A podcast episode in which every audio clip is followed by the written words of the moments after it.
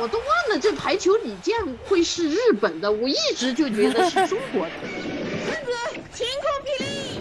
啊，你那个时候看排球女将，我这个时候看排球少年。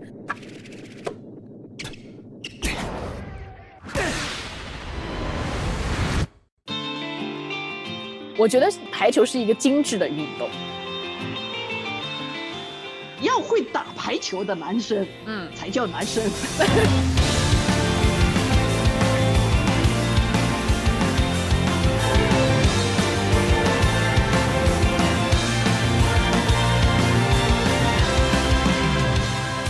Hello，欢迎打开影漫台灯，我是跟你一起聊聊影视动漫的刘芳。其实讲完这一句呢，稍微有那么一点点心虚，因为今天呢不是想要着重谈影视和动漫啊。不过这么讲起来呢，自己还是有点数的啊。就是如果真的要去跟一些非常专业的，然后非常博学以及格局很大的各位影视博主的老师们去。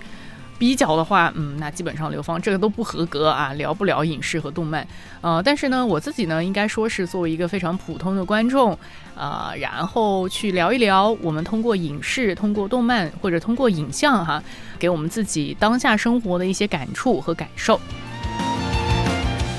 那今天呢，嗯，你刚才听到前面的片花呢，也知道刘芳是邀请了一位嘉宾。那这个嘉宾呢，就是我妈妈。然后我会跟妈妈一起聊一聊关于排球和影像啊，然后呢，以及就是说排球和我妈妈的一些成长故事。那为什么会想要聊这个话题呢？那是因为最近刘芳呢三刷小排球，就是排球少年啊，因为第四季的第二部分哈，现在是正在热播当中，那么也是十月的新番的其中一个哈。哎，说起来呢，啊，上一次呢刘芳去串了一个台，也是第一次串台去了蓝屏电台呢，咱们也有聊到十月新番，也是特别的称赞了小排球一番啊。那在这里呢，大家如果有兴趣呢，也可以去听一听蓝屏电台。嗯，其实说到小排球哈，我就怎么说？哎呀，我每次都有这样的困境，就是当自己特别喜欢某一个作品的时候，嗯，酝酿很久的时候，就反而有点不知道该从何说起，或者说特别怕自己讲的不够充分的，没有把这个作品的精彩能够呈现出来。不过后来我一想哈，其实，嗯，如果这个作品真的是如此精彩的话，你怎么说都抵不过真的去看它哈。所以呢，我就侧重于讲一些自己的很简单的一些感受吧，啊，然后呢，由排球和影像这个话题呢开始聊去。其实说到小排球啊，我就回想起我自己第一遍看的时候，我好像没有这一次看那么。呃，强烈的这种冲击和喜欢的感觉。那第一次是在一四一五年，就是它刚出来的时候，我是被一个同学推荐去看的。当时就觉得哇，这个镜头呀、画面呀都是设计的非常的好啊，制作是特别的精良。比如说呢，它的一些细节就处理的很好，运镜就不用说了哈，那些啊，就是在杀球的时候，包括像拦网啊，然后像这个叫什么二传的时候，那些走位呀、球的这个位置。都是非常精准的，让你看的真是酣畅淋漓哈。那么还有一些细节呢，就是例如他会用一些很象征性的蒙太奇来剪辑，比如说乌鸦呀、大白鸟呀，然后猫咪啊什么的，这种就是给故事呢也增加了一些趣味性。比如说呢，还有那种抬头看到那个球场的灯光，然后看到球场的天花板的时候呢，会用那种 POV 的这个主观视角呈现。就有一种真的很像自己打球的时候感觉，啊，虽然说我没有真的打过排球，不过呢，如果在体育馆里，比如说像打羽毛球啊什么的，就是一抬头看着球杀过去的时候，哎，那种灯光的感觉是特别自然哈，特别真实的。所以从制作上呢，真的是非常非常的精良了啊，音乐也特别的好，就是。每一个学校，甚至说每一个人，你都可以好像辨识出它的主题的音乐，嗯，以及还有一些很有心思的设计啊，比如说每一个人的名字和他的性格的对应啊，然后这个性格的对应又与他的所打的位置呢也交相呼应，那么这些细节的设计呢也是特别可爱的哈。然后就会觉得，不论是主角乌野高中，还是说他们的各种各样的对手，你就会觉得啊，有很多很有个性的人，嗯，这是全员小天使。我就感觉没有那种真的特别讨厌的类型，他都有他性格，呃，让你觉得很可爱的一面。然后呢，可能也是老了的缘故啊，也是给我看的各种泪目。比如说呢，会被他们的那种信任啊、那种默契度啊、给感动，然后会被他们每一个人物的那种超越自己的时刻所感动啊。然后比如说像对强大定义的重新理解呀，在提到那个田中的时候，你就会知道平凡的纯粹的坚持呢，也是一种强大。所以小排球呢，它整个剧情啊啊人物的成长啊，都是挺脚踏实地，一步一步来的。这个呢，也特别像这部动漫啊当中所传递出来的那个信息啊，不积跬步，无以至千里啊。这个是呃武田老师教育日向的一句话。那么在看小排球的时候啊，我就经常会有那种真的在看比赛时候的心情，嗯，于是乎，嗯，因为已经刷完第三遍，刷到最新的一集了嘛，然后我就特别想去看一看真的排球比赛。这么一想，就让我联想到了很多年前的一些回忆，以及呢，哎，最近呢，香港夺冠呢也还在上映当中。那在看完之后呢，就跟我妈妈聊了几句，就发现，哎，其实排球啊。原来跟我们来说还是有挺多有趣的事情的。于是乎呢，我就一时兴起，就约了我妈妈来录了今天的这一期节目。为什么打球？为我爸妈？那你永远也打不出来。再想，成为你，那你就搞错了。昨天去看了那个夺冠。然后我已经很迟了，本来一开始的预期没有那么好，不过后来看了一下，还是挺多，就是关联到一些个人成长的部分的一些人物的情感，还是放的不错的。但实际上你没有看嘛，对不对，妈妈？你没有看夺冠？对啊，我没看啊，但是我看了《我和我的祖国》上面陈凯歌的那个中间有一个小片段，那个名字也叫夺冠。哦，就是刚好写一九，好像是八八四年吧，嗯，第一次夺冠的南平带着他们一起哦打日本的那场球嘛，对对对，就是那一场球嘛，东京奥运几国空前的，对对对，啊，那你有没有？然后那场球啊，啊，那那那必须的，每个人都看，每个人必须的，嗯，当然我爸我妈就没看了，那你自己怎么看的嘞？电视上啊。你没看那个我和我的祖国吗？其实当时那个放那个的时候，有很多家都没有电视，他可以把电视放在一个小院里边，大家一起来看。嗯嗯，我记得刚好就是今年国庆的时候，我和你爸在在旅行的路上刚好放这个。嗯嗯，你爸就很激动的就回忆起当时他说他们家也没有电视。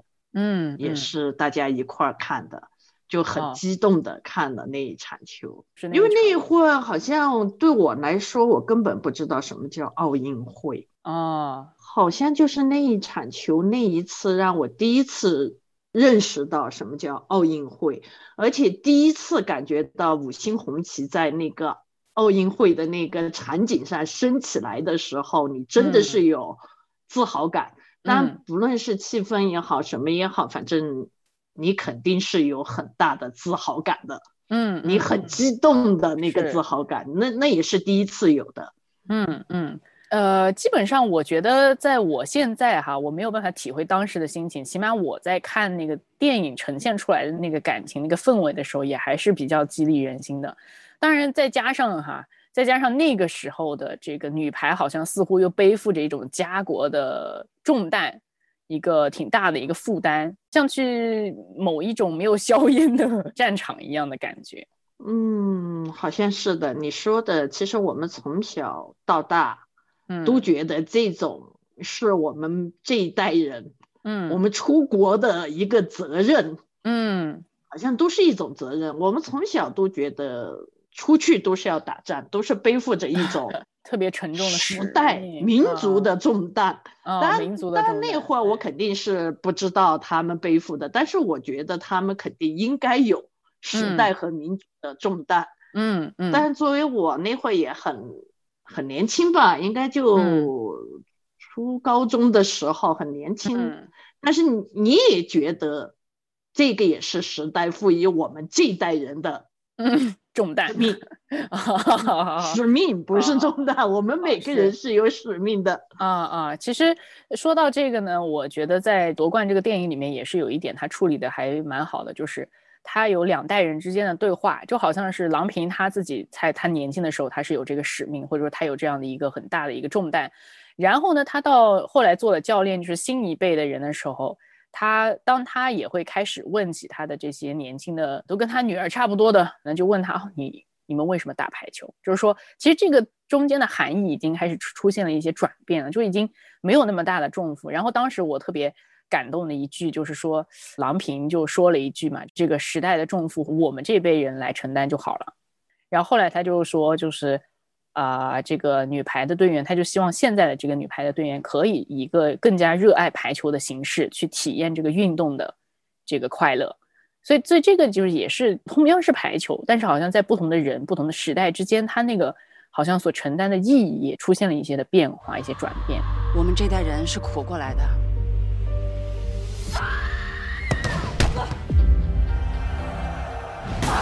你们应该打出你们自己的排球，放开了打，豁出去打。中国女排，打！我和你们在一起。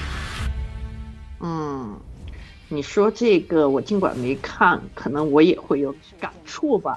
因为为什么我老说你们这一代人为什么没有时代的？使命感 啊！我一觉得好像你一说这个，好像我得自省一下，因为我们那会儿好像时代的使命感融入了血液里边，说话也好，思维也好，常常都会有。嗯嗯，舍小家顾大家的这种大局观是大局观，我觉得也是很重要的哈。只是说不同的时代背景下，包括像我在看这个电影的时候，我看到他们的那种。啊，我觉得就是当时的那个状态是死磕，跟这个排球死磕，就是就是因为我们当时的状况比较落后，然后他要为了就是能够打赢这场球，然后就可能很多看起来是很让人揪心的一些排练的场景啊，嗯，就就我当时看的时候，我也有点搞不清楚，我是我是感动嘞，还是揪心嘞，还是觉得哇 很痛，就感觉是这种情况，对。当然，这个可能是比较具象化以后，呃，就是它在一个运动里面的呈现。然后当时我也知道，就是说“女排精神”这个词，也我觉得是到我们这代都还能够听得到的东西。对，但是它具体是什么？那呃，当然我通过这个电影里面，我我稍微看到了一些，但实际上对你当时生活在那个时代的时候，对你意味着什么呢？说到女排精神，其实伴随我很久了。女排精神可能从从第一次他们夺冠，一直到后来，好像是五连冠了哈。嗯嗯嗯，那个年代八十年代对是有个五连冠，贯穿在我整个整个从初中、高中一直到大学的整个阶段，可能还有到工作吧。应该他五年五连冠是很长的。这个女排精神对我来说。一开始我觉得是一不怕苦，二不怕死，流血流汗有什么 啊？对对对对，后来我这么这个也出现我就觉得要出成绩，包括我自己要读书都要流血流汗才能有成绩，对吧？这个是激励我。但是到了后来，你就会觉得你你排精神越到后边，我越觉得好像太高，离我太远。嗯，我好像觉得我我我怎么变得那么渺小？嗯，女排精神怎么怎么就太宏大了呢？那我我记得你之前跟我说过的时候，我为什么会知道“女排精神”这个词？我记得印象中也是因为小的时候我们一起看排球的时候，你跟我讲过的。我是应该是那个时候才才了解的，好像有这么一个印象。然后你就说过以前的女排很厉害，什么什么五连冠啊，这个事情都是传说中的事情。对。然后你说到在什么高中作文题目呀，各种东西里面都出现女排精神这个话题，嗯，基本上是一个生活里面特别重要的词。对呀，因为那会儿这个我考试的时候，作文也好，考试的题目也好，好像都会有。嗯，这个是大家都觉得无可厚非。嗯，要激励我们这一代。为国争光，为祖国的繁荣富强贡献自己的力量。嗯，这个是对我们从小到大的一种激励。嗯，所以我对你来说，为什么我会提到女排精神？我就觉得这个，嗯，没把我激励到为国争光的那那个那个份儿上，我就拿出来激励你了。没有能不能激励到。你不是这样，你不是说要来激励我，我记得应该就是那一次我，我后来就查了一下，我当时本来以为是零八年的奥运会，但后来我们俩也对了一下这个时间，好像是零四年雅典奥运会的时候，呃，哦，那个时候才小学五六年级吧，好像是不是啊？然后呢，当时我就记得在转播这个女排决赛的时候，那场球应该是我第一次体会到看排球的乐趣。然后当时的决赛就是中国女排对那个好像俄罗斯吧，就是对对方都特别的高大，啊、然后我们这边相对来说身高嗯肯定是嗯不如他们的。然后那一场球应该是在那一次，然后你告诉我了有这么曾经的传奇的故事，就是在呃八十年代的时候有一个五连冠的事情，然后曾经的女排是激励了一代人的这样的一个故事。对，你还记得那嗯对，就是我我们一起的记得呀，我记啊得那一次我看的时候，你好激动的，那那那嗯从另一个沙发跳到那，好像我们 不加油，他们就打不赢那种感觉。当然我也热血沸啊腾，然后啊找回了青春时的感动 和感觉。的确，其实女排精神是激励了一代人，真的是一代人。但是嗯对我来说呢，可能可能女排好像离我有有一点点远，我好像嗯是一个很很实际的一个小女生吧，嗯，所以我嗯当时好像。其实我更愿意把女排和我当时很奇怪的一个点，我怎么会把女排和当时的电视剧有个排球李健，啊，这个也是我系到一块儿的。对对对，这个也特别喜欢吧，好像我、嗯我都忘了这排球李健会是日本的，我一直就觉得是中国的，哦哦哦，所以很嗯奇怪的一个点就是我嗯。一直觉得，就是当时他们想的什么，嗯、好像王慧芳还是什么，还有南哦。平，肯定大家都认识，但是是我当时就把他们和什么。小鹿纯子啊，这些东西我就连在嗯。一块儿了，我就觉得他们就是电影上的那个嗯。所以排球对我来说，可能就是因为看了这个《排球女将》这个电影，还不是看的那个比赛，因为嗯先看了《排球女将》的电影，嗯，应该是个电视连续剧吧，嗯嗯。后来才有这个咱们女排打赢的这这个，嗯嗯，所以我对排球的喜爱，可能是因为看了那个。排球女那个电视连续剧。剧，呃，我跟你说，对啊。这个也是我记得你讲过的，所以呢，我我当时就记得有个什么纯子，反正你跟我说过，然后我就哎，我就想起来是不是有这么一个剧，后来我就发现哦，原来它刚好差不多也是八一年、八零年左右的时候，就是在中国转播的。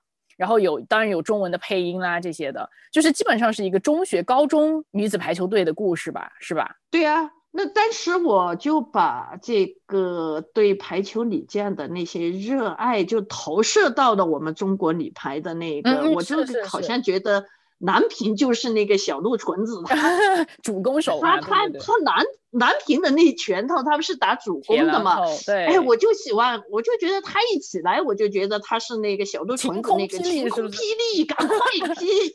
啊，是是是，结果他怎么没有没有没有像小鹿不是这纯子那么种效果在天上飞的？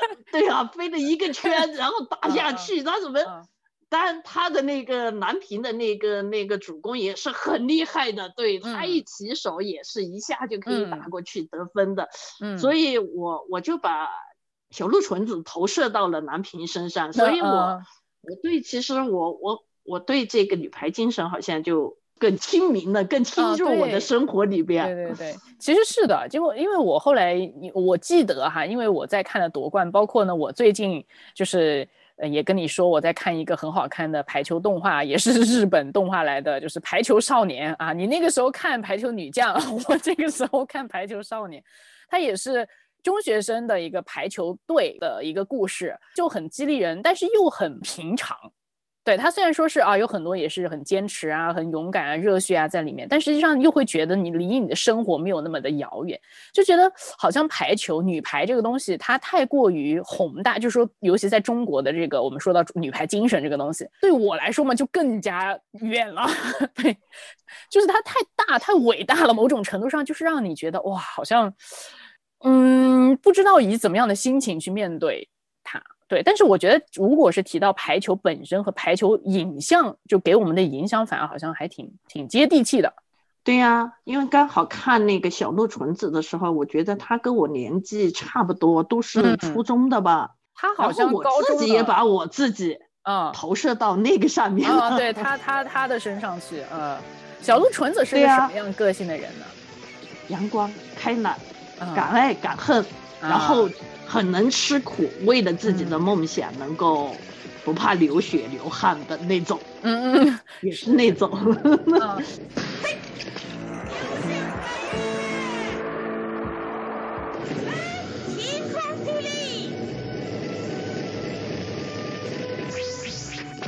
但是他当时穿的，你你想八十年代他那个日本的那些穿着，他的那个运动服，我我们都好喜欢啊。嗯嗯，我记得那会儿我们运动会的时候，女生要穿短裤，嗯，那是被诟病的一件事啊，不能相当被诟病的一件事。那女生穿短裤，那全校都会哗然的。但是因为看了这个。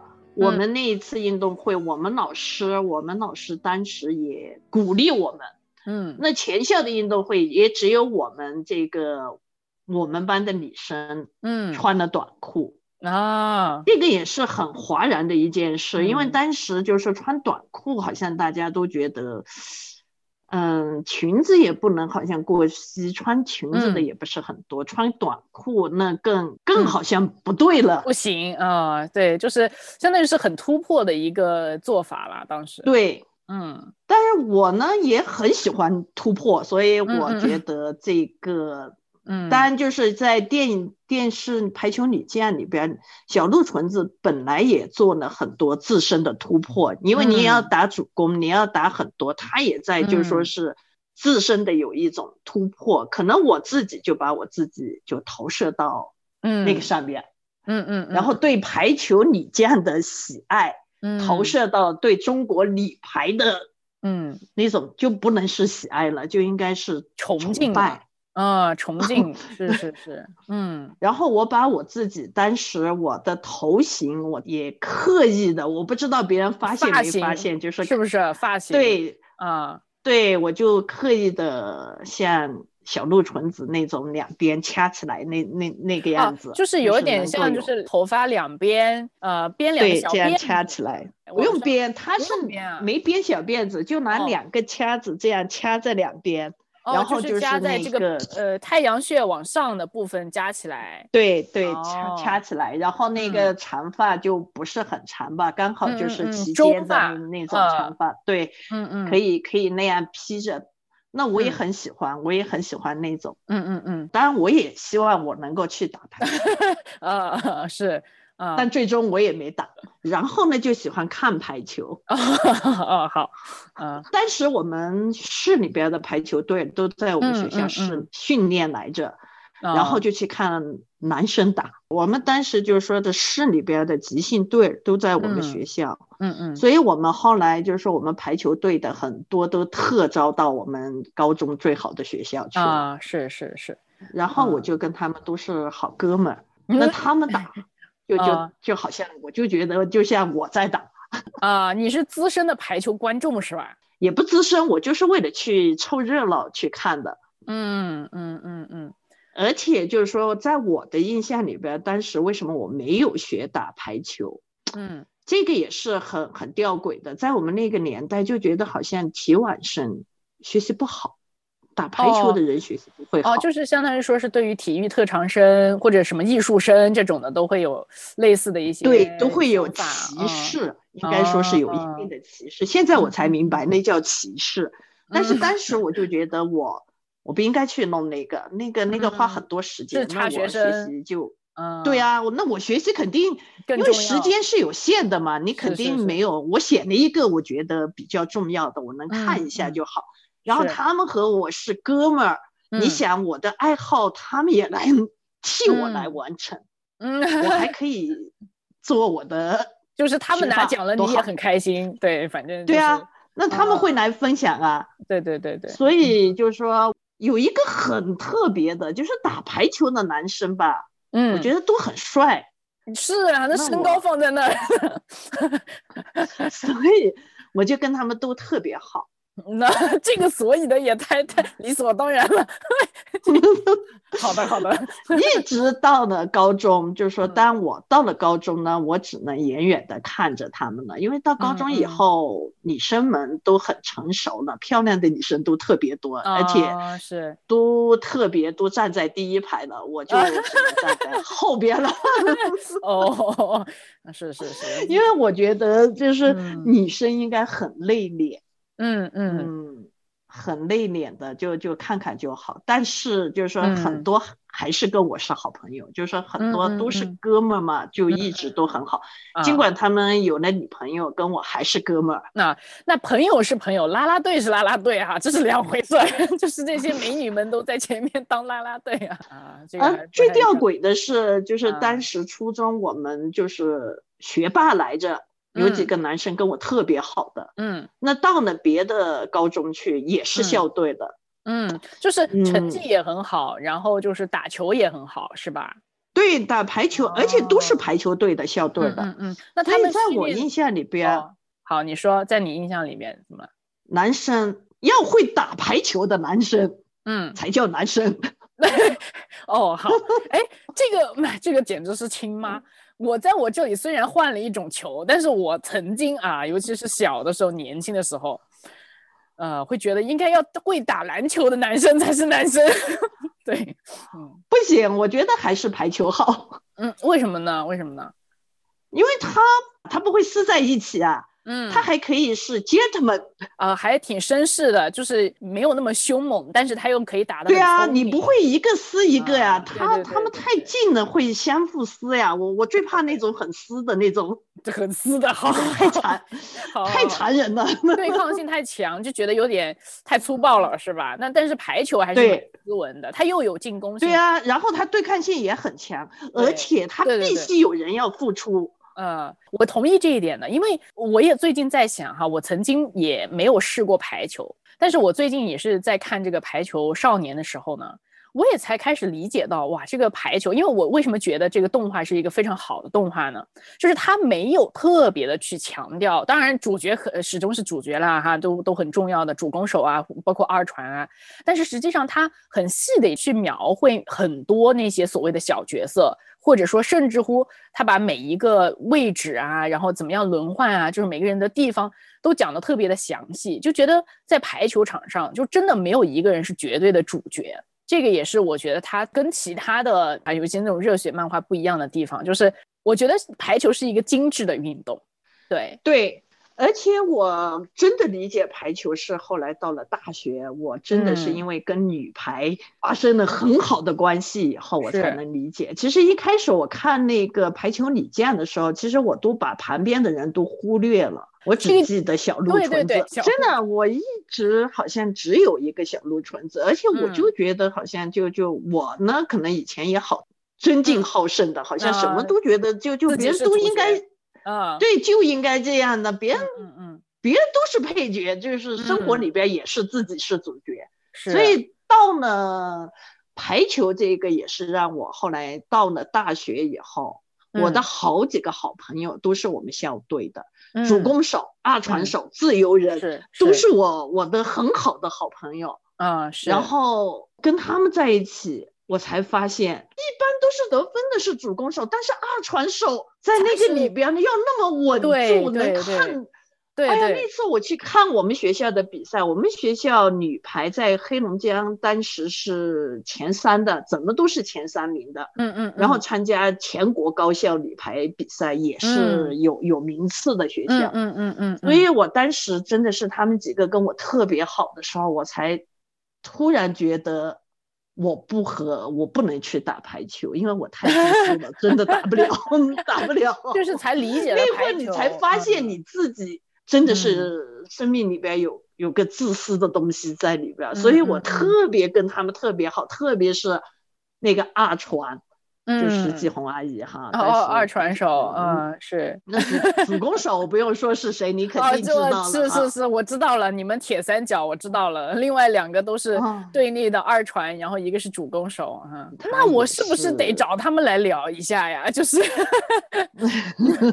作为真的亲身可以打过排找主攻球的人，找主攻对，你可以找主攻嗯手，对，嗯聊一聊，真的是是他们是亲自打过排球的。嗯嗯嗯嗯，他们在我生命里边，就是因为这个排球的爱好，嗯，然后我接触他们以后，我才会有生命的有很多改变，嗯真的是嗯。有改变，从自私、自我狭隘里边，嗯，然后自己放不开，嗯。到到后来可以放开，嗯。可以正视自己的不如人，嗯嗯。正视自己的不如意的很多方面，这个也嗯是排球对我的开启。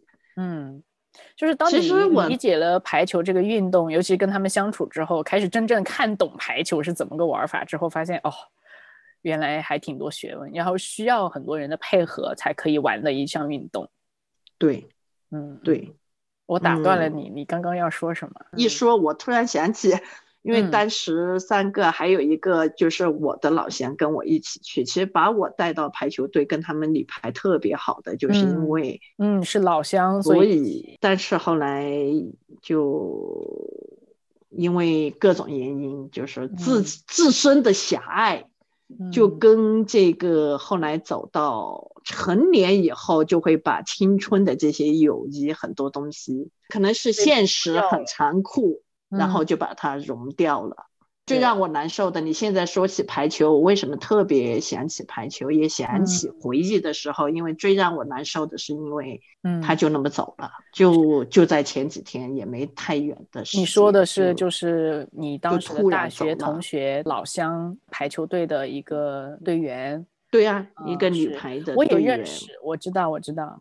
所以其实刚好在这个话题里面提到提到就是真实的这种故事的时候，就会很感慨。对呀、因为一项运动，它首先有规则，然后你还要心里边相互契合，嗯嗯，你才能打得赢。是如果你心里边有自私的话，嗯你真的是打不赢。就像我们现在来到了社会，为什么到了成年以后，嗯心里边的自私自我的东西太多了，就已经装不下别人了。嗯，那在这种时候，因为你刚才也提到，就是说好像，呃，就是长长大了以后，或者进入了社会以后，有很多的所谓的社会的规则也好啊，就是或者现实的因素，好像把曾经那种呃青春的那种热血的、纯粹的友谊也好，那种感动也好，好像都消磨了很多。嗯，应该是忘去了，嗯，忘忘了忘记了，嗯。啊。好像在这个世界里面奔波的时候，忘记了当时的这种很纯粹的感动，可以这样说。对啊，后，然后就变得就是好像只有自己了，去可能到最后就是你想，如果用悲哀一点的想法来说，就是说好像被生存所迫，但实际上是我们刻意有时候忽略了那些美好的东西，转而去追逐了一些啊，反而在更现实的东西，更现实的东西。嗯嗯嗯，也不能说是转而追逐的是不好的，是更现实的东西，然后就嗯让我们，所以，所以我我突然现在突然觉得，其实你在更现实的里边，其实你就变成一个漩涡，你旋了以嗯后，你根本嗯看不见美好的东西，也嗯就是好像现在流行的叫什么内卷，你把你自己卷在里边，内卷，内卷，对对对嗯对，嗯，然后你还厉害的嘛，然后你道内卷，你嗯，你真的就看不见，你再也看不见你原来美好的东西，你越来越嗯。被这些东西包裹在里边。嗯嗯嗯嗯嗯，所以我一直觉得排球真的是一个很阳光的东西，因为你，嗯你。你要的东西它必须有规则，大嗯家要遵守同一个规则，嗯，而且还要有奉献，对，还要有业余的输出。它跟网球还不太一样，，对对，网球你个人打就好，对吧？嗯嗯，羽毛球也不要多少人，也就是两个嘛，一个，对不对？最多两个，最多到两个，但是排球不一样。对对，排球这个东西，我我觉得这个也是跟我的感触很像，因为我在想的时候就是觉得，哎，我的爸爸妈妈们都是运动达人来的，所以呢，就我也就是从小也跟着你们一起玩过不不同的运动球类啊等等的。哎，我就发现排球是我真的没打过。其实我认真的回想过，我是不是一次都没打过呢？也不是。我记得当时在高中的时候呢，因为我们的高中呢也算是你们那个时代，我们的高中是强队，对吧？那要这里讲一下背景哈。呃，我们在老家的时候，我和我爸爸妈妈的高中都是同一个老牌高中来的，对。然后呢，在我这个时代，其实我们已经没有排球队这个东西了，但是在你们那个时代，应该就是排球队还是比较强的，对。啊，然后我们我们的那个学校里面呢，我觉得是因为一个传统吧，它还是有两块的排球场在那儿。虽然说后来都没什么人打排球，都是在那里踢小场足球的，但是排球场是在那里的。然后我就记得应该有一次体育课呢，我是去打过一下，但是我会觉得真的很难，尤其是为什么？是啊，你根本没办法坚坚持，是为什么？第一下打过去的时候，手会很痛啊。对对，手会痛。第一，第二就是说。你根本打不到合适的位置上去，你根本打不了。对呀，你要打到就是啊，你要打到后场，那很难的，是真的很难。然后我我自认为呢，在父母优良的基因的遗传下，还是运动神经蛮发达的。但是我觉得排球真的是一次劝退，后来就没有太多机会再去打排球了。然后我真的是最近哈，我最近因为在看排球少年，然后又又又看了夺冠，然后又想起啊，我们之前聊过排球，包括我们一起看的这个零四年的这场，就是让我能够感受到排球魅力的这场比赛，然后我才开始想哇，我说其实我没有真正的实体的去接触过排球，然后甚至我连十场去看一场很精彩的比赛都没有。而反而我都是通过这种影像上，即使这个比赛哈，我们说的零四年这场比赛也都是这个转播嘛，也是从电视里面去看的。哦，但是我特当时特别记得的就是，虽然那个时候也也不大不小的哈，但是在那个零四年的时候，我就特别记得两个人，我记不得主攻手，但是我特别记得两个人，就是二传手和自由人。对，说二传手，我记得当时是当时是队长来的。然后你就会觉得，为什么他什么球都可以处理？然后自由人也哇，为什么什么球都可以救起来？就觉得特别的厉害。呃，然后还有就是那些主攻手，不是好几个主攻手跳起来的那一下，就说你为什么会知道谁到最后要打这个球呢？就是说，因为你自己队员这个配合到底是怎么做起来的？然后我就会呃才能够意识到，原来就排球这个运动它是有很特别的，跟其他的大型球类都不一样的地方。就包括我自己也打过篮球，甚至我觉得篮球你说配合吧。嗯，我觉得这个配合绝对比不上排球的。其实篮球很多地方也是靠个人技术的，你靠个人技术，甚至乎可以赢一场比赛。如果一个人非常非常厉害的话，对吧？对但是排球是基本上不太可能靠个人技术你就可以对呀完胜的。你哪个位置一空，对，肯定就要造成整个整个球队要失败的。对对，你的站位，而且你要补位。哎呀，这个，所以排球是因为为什么你没打过？嗯，你也没看过。嗯，因为你爸不喜欢，当然 怪我爸。当然，当然你爸，当然我我当时问他，我说你会不会打排球？这个我也没忘呢，这这一条就是不会打排球的男生，那那肯定就不是男生。他会打，他也是他们班的班，他是班队的，那那就差远了，跟我的朋友们差的太远了。那你的朋友他也校队的啊啊好。那那那有些都对我爸的运动神经还是比较有有信心的，他应该什么都还是能玩一下的。对，但是他排球打的不好，的确打的不好。嗯，当然肯定肯定还可以，他那个他就发不了那种跳球的那个上手飘球哇，跳发他就跳不了。嗯，当然还是很难的，要可练很久的那个，他就发不了。但是我的很多朋友那那个都都都会上去啊，我就看起来就很帅。他不，他为什么后后来不喜欢？可能也是被我 吐槽太多过，然然后他就不太喜欢这个东西了。好吧。他是踢足球的嘛？我爸是足球，对他喜欢踢踢球，太野了。传说中 他是足球队队长嘛？是不是啊？到底是不是？对对对，他是，但是他们那个足球打的特差，特特没劲。好吧，好吧，好吧。不过他大学是那个校队的，他那个校队就就嗯，对，他就很厉害了。那那会儿他们那个校队就是。整个江苏省比较厉害的了，他那个是比较厉害。就像我们那个当时的大学的女排，在整个、啊整个也是很厉害的，就是全国还是数得上一点名次的，是吧？对，还是数得了嗯的。嗯，他是参参加过全国比赛的，哇，那那他要整个第嗯七的，他前几名才能去参加全国比赛的呀。是是是是的，是的，是的。哎呀，你一说这个，我又马上想到我的动画去了，因为就是包括你看的那个叫什么，那个小鹿纯子那个什么女排球女将，他们还排球女将我们要打进对全国对大赛，是不是？都是对呀、他要打进联赛，他才可能参加这个全国的联赛嘛。他要对对对先从一级一级的那个嗯。筛选，然后对对才能够到。对对，这个全国大赛，包括我看的这个也是，就是要打进全国大赛，然后前辈们就是要扎实努力，然后有新的后辈进来呢，然后就要一起练习，啊，都在等待可以进到全国大赛的机会。好的，コンクリート出身日向翔陽ですあなたをぶっ倒して全国へ行きます实际上，哎呀，真的这个都是源于生活的，只是我自己没有这样的体验啦。所以我特别喜欢，就是说起嗯排球，你让我讲起来，就是它，因为它是跟我的成长 有嗯密不可分的很多嗯，甜蜜的回忆。是是是，嗯，都都都在排球上面。对，因为因为为为什么我特别想跟你聊这个话题呢？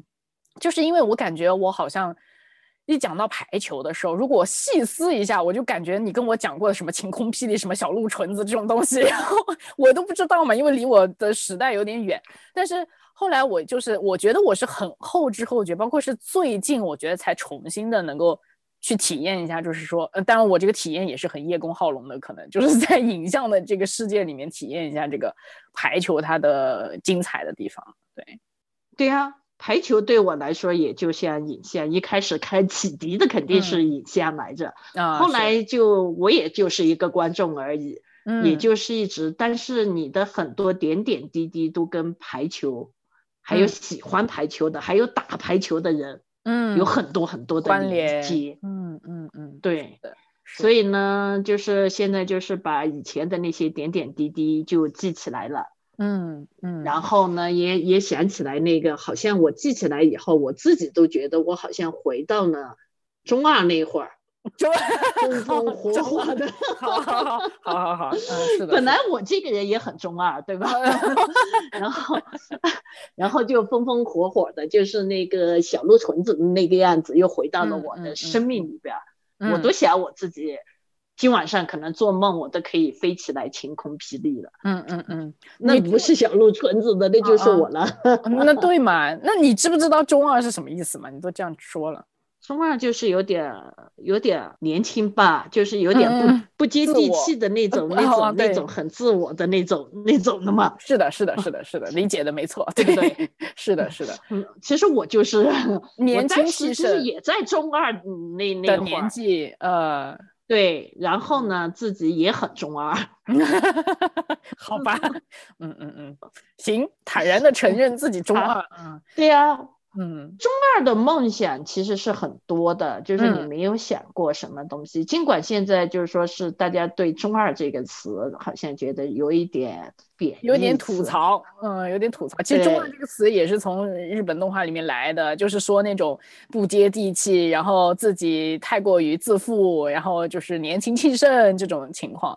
但实际上，我觉得现在我们来谈的时候，也会带着一点，就是说，呃，调侃的语气来讲一讲，就是过去的那些可爱又傻，然后又挺纯粹的一种热情的这种时候吧。对呀、你嗯包括你跟所谓我的那些哥们儿，要不嗯是那么中二，你也不可能跟那些成为哥们儿，对？对对对对对对对对，是的，是的，是的，这个我同意。我也觉得，哎，我也是中二对不对的时候有很多哥们儿。那但但是我到了高中以后，我就开始觉得要默默的往后边退了，那会儿就不嗯中二了。那那会儿其实到了那一会儿，你的生活其实就没有那么，我个人觉得就没有那么张扬，也没有那么丰富多彩了，嗯，是，就是说，就回忆的点就嗯变得平淡了很多。啊，是，所以就是说，人慢慢长大的过程，褪去中二之后呢，好像，呃，势必是要面对一些就是更加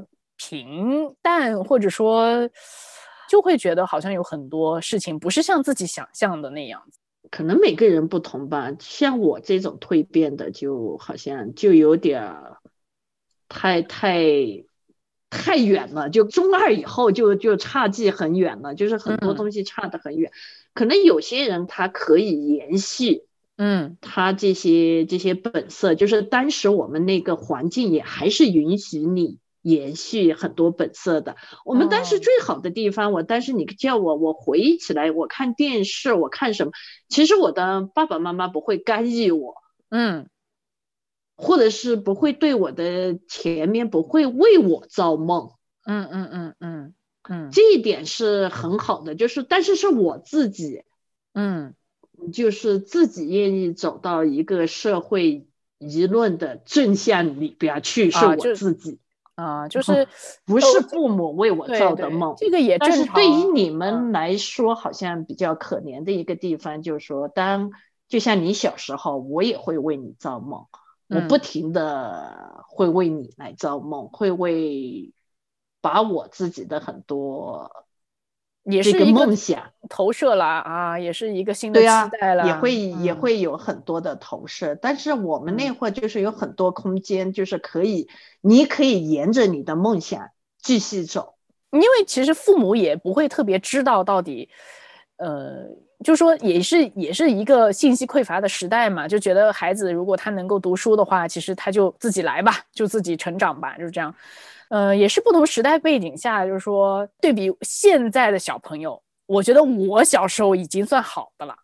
因为我觉得现在的父母就更加的焦虑了。现在的父母他们好像知道的更多，他有更精密的计算，然后等等等等的东西之后，好像加诸于孩子身上的东西比那个时候还多。对，所以这个东西也也是我觉得是每个时代的父母都有自己的焦虑和考虑吧。那当然就是说，其实针对于每个年代，我觉得要背负的也不一样。就像我们之前说的，那我说实话哈，如果说我现在真的要呃要做一个父母的话，尤其是在我们那么竞争力如此之强的一个社会当中，虽然说是说啊，我要让他自由成长，是不是要让他更多的去体会？就是 我觉得这个也很重要，是大自然的这种嗯美呀，包括像我们今天说的这个排球，就是其实运动的这种很自然的，你喜欢跑喜欢动的这种很人性很自然的一部分。但是真的在这样一个城市的这种竞争之下，啊、我也不是说非常有自信，真的可以就是独善其身。就是说，当然我觉得教育是教育了啊，就是说很难分了。哎呀，我觉得当妈真的很难了。哎呀，是不容易，现在是不嗯容易，因为那天听你姐说，她那个小孩儿要要什么踢球，还要报班儿。嗯，我和你爸都很奇怪，那抱着一个足球或者是什么球，你你你直接玩儿就行了嘛。他说没有场地第一，没有哦人跟你玩你必须要报班儿。对，你没有班儿的话，你根本就玩儿什么都玩不了，特别是这个群体性的，就是说团体嗯运动，对对，你没办法玩儿。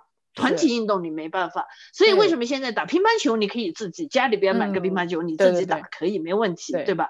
但是嗯你团体性的运动你没嗯办法做。是，所以现在，当我我只能是突然想起他们那天说的那个一个日本的有个漫画叫什么漩涡的，嗯，对啊，他就说这个人就变成了蜗牛，就每哦个人都开始过那种啊很异样的生哦活，哦就像我自己现在，漩涡是那个一个恐怖漫画来的，其实对对对，啊，你还知道的嘛？哦，好的，那就是 就是听你们年轻人说的嘛。啊啊，我肯定也不知道，所嗯以说年轻人说了以后，你可以，因为你生生活了以后，你很能明白理解，嗯。我们其实就是在这种不停的在对就像你之前说的内卷也好，漩涡也好，这些都很形象了。其实这些词汇就是觉得好像总有一个不可抗力，就是拉着你。那我我就觉得这个东西也是，我就在看为什么我觉得我现在就是特别突然会喜欢看《排球少年》这个动画，因为我之前也还是很中二的时候，我就喜欢看那种很很主角很光鲜或者说战斗力很强的，就好像呃现在喜欢看这个动画，就发现哦。它是很以一个比较真诚的一个东西，好像去去对抗某一种你体验过的，就像我们说的这个漩涡也好，内卷也好，这种好像很大的一个拉扯在这里。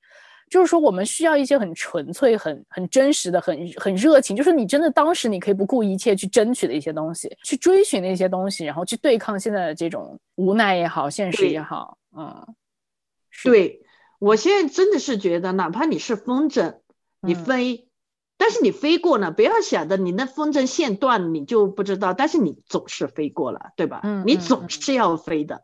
嗯，不能说是就是说是因为。嗯，手里边被别人拽着一根线，我就不是不飞，我就不愿意飞。嗯，那我还是要飞。嗯嗯，对吧？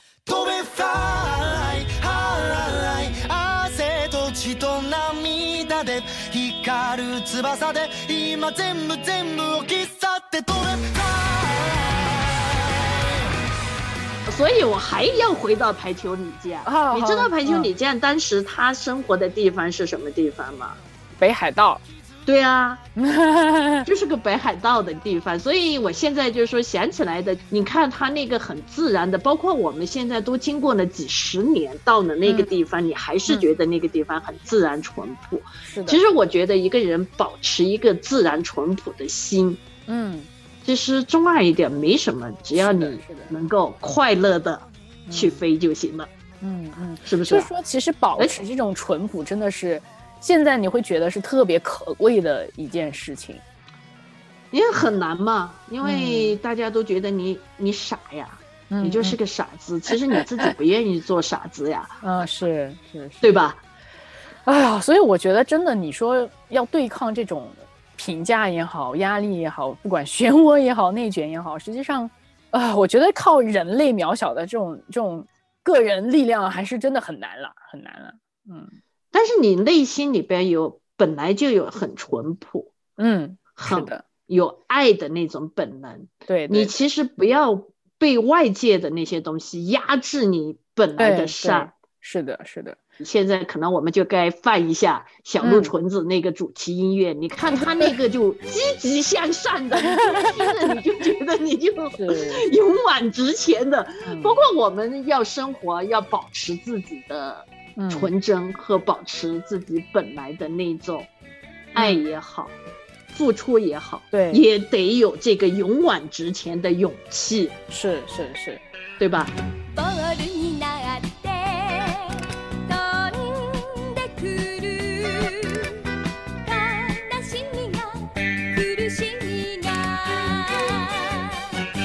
其实你一说到这个呢，当然我们今天主要是聊这个体育啊、影像啊，哈，对。但是我觉得就是我们最终还是回到，就是说我们要要真的把这个，呃，爱和这种最淳朴的这种力量、这种善的力量呢，去捡起来吧。就是说有时候我肯定刻意的丢掉了它，然后我们不愿意去就是继续的保持这种纯粹的东西，因为因为你会害怕嘛。你会害怕，就觉得我会被这个世界吞掉，然后或者会会害怕，就是被别人嘲笑啥呀，或者说会受到伤害呀等等的东西，所以就是慢慢的这个东西就被我们弃置了，对，就可能丢在一边了。那对啊，如果大家都弃置，那排球就永远没办法了。我我总是要做那个主攻手，我我我根本就不愿意做那个，我这个这个运动慢慢就会消磨。消失了嘛？你说我天天我都是最强、最快、最厉害的那一个，那得分手都是我，那后排的根本没办法得分嘛。对，所以其实其实你说到这个，我就真的是觉得特别具具体和呃具象化的说明了，就是我们圣经的一段经文嘛，就是讲那个呃肢体要要互为肢体，就是不可能所有人都做头，对，不可能所有人都做手。你总要有每一个肢体，你找到自己的合适的位置，你才可以正常的运作和行走。基本上，这个就是，呃，为什么我们经常说，哎呀，就是从圣经里面，我们给了我们很多的感动和这个智慧，包括就是说这些真的是最纯粹、最朴实的这些东西，都在在我们的信仰里面都可以找到这种最原初的样子。对，对呀，对呀。就是让我们在这个无论是体育活动、生活里边，其实你都会发现最善的东西，而且最让你能够放松的东西，是你生命里边最原始的、最原本的。对，不加修饰的东西。对对对，是的。好的，我们好今天吧，好像聊的还挺好的，是不是？好吧，你觉得我嘞？也嗯我觉得还可以，还挺好的，还可。以。我本来只想录一小段的，不过我觉得还是很好的。对我再加一点，可你你能我自己剪一。剪嘛，然后你把你的嗯录进去。其实昨晚上我也在想，就是说他我我听了别人的很多播客也是，嗯、把父母的他他他把它插在里边儿，就是嗯他，嗯嗯，然后都是他自己说嘛，对然后对对，有一段在里边嘛，这个是吗？是吗？为什么我都没有听到过这样的播客？好吧。哎呀，哦原来那个超嗯歌星官他们不是对对三对那个采访了他爸爸妈妈对对对对对对是某些东西的看法对对对对，对那个文化有限，对对对对对，是的，是的。好，我会剪一剪。好了，我觉得今天咱们也聊得很顺的。嗯，如果你还想找找超级妈妈，她她她比你更会聊，她聊的更多了，对对对一巴拉巴拉，她那超级妈妈，超级妈妈，我要解释一下，超级妈妈就是我们刚才说的我妈妈的大学排球队的闺蜜的主攻手，对我们叫她超意级妈妈。思你这些东西你都还要放上去，会放 会放上去 的。天哪，你不能这么样吧？好好好好好好好，那我们结束了，好好的。啊好。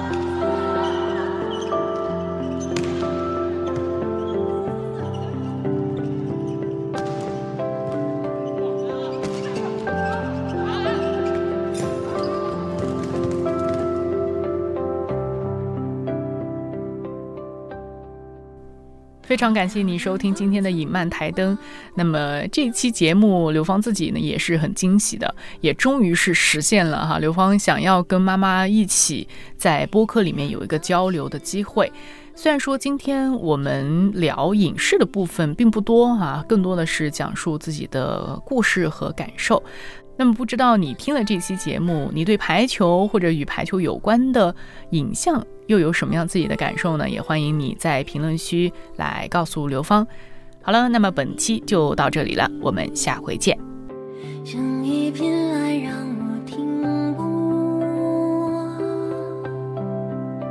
我曾经彷徨疑惑，不想变成粉末，也曾经莫名执着，不我问你为什么打球？为我自己。那你自己要什么？成为你。我想要成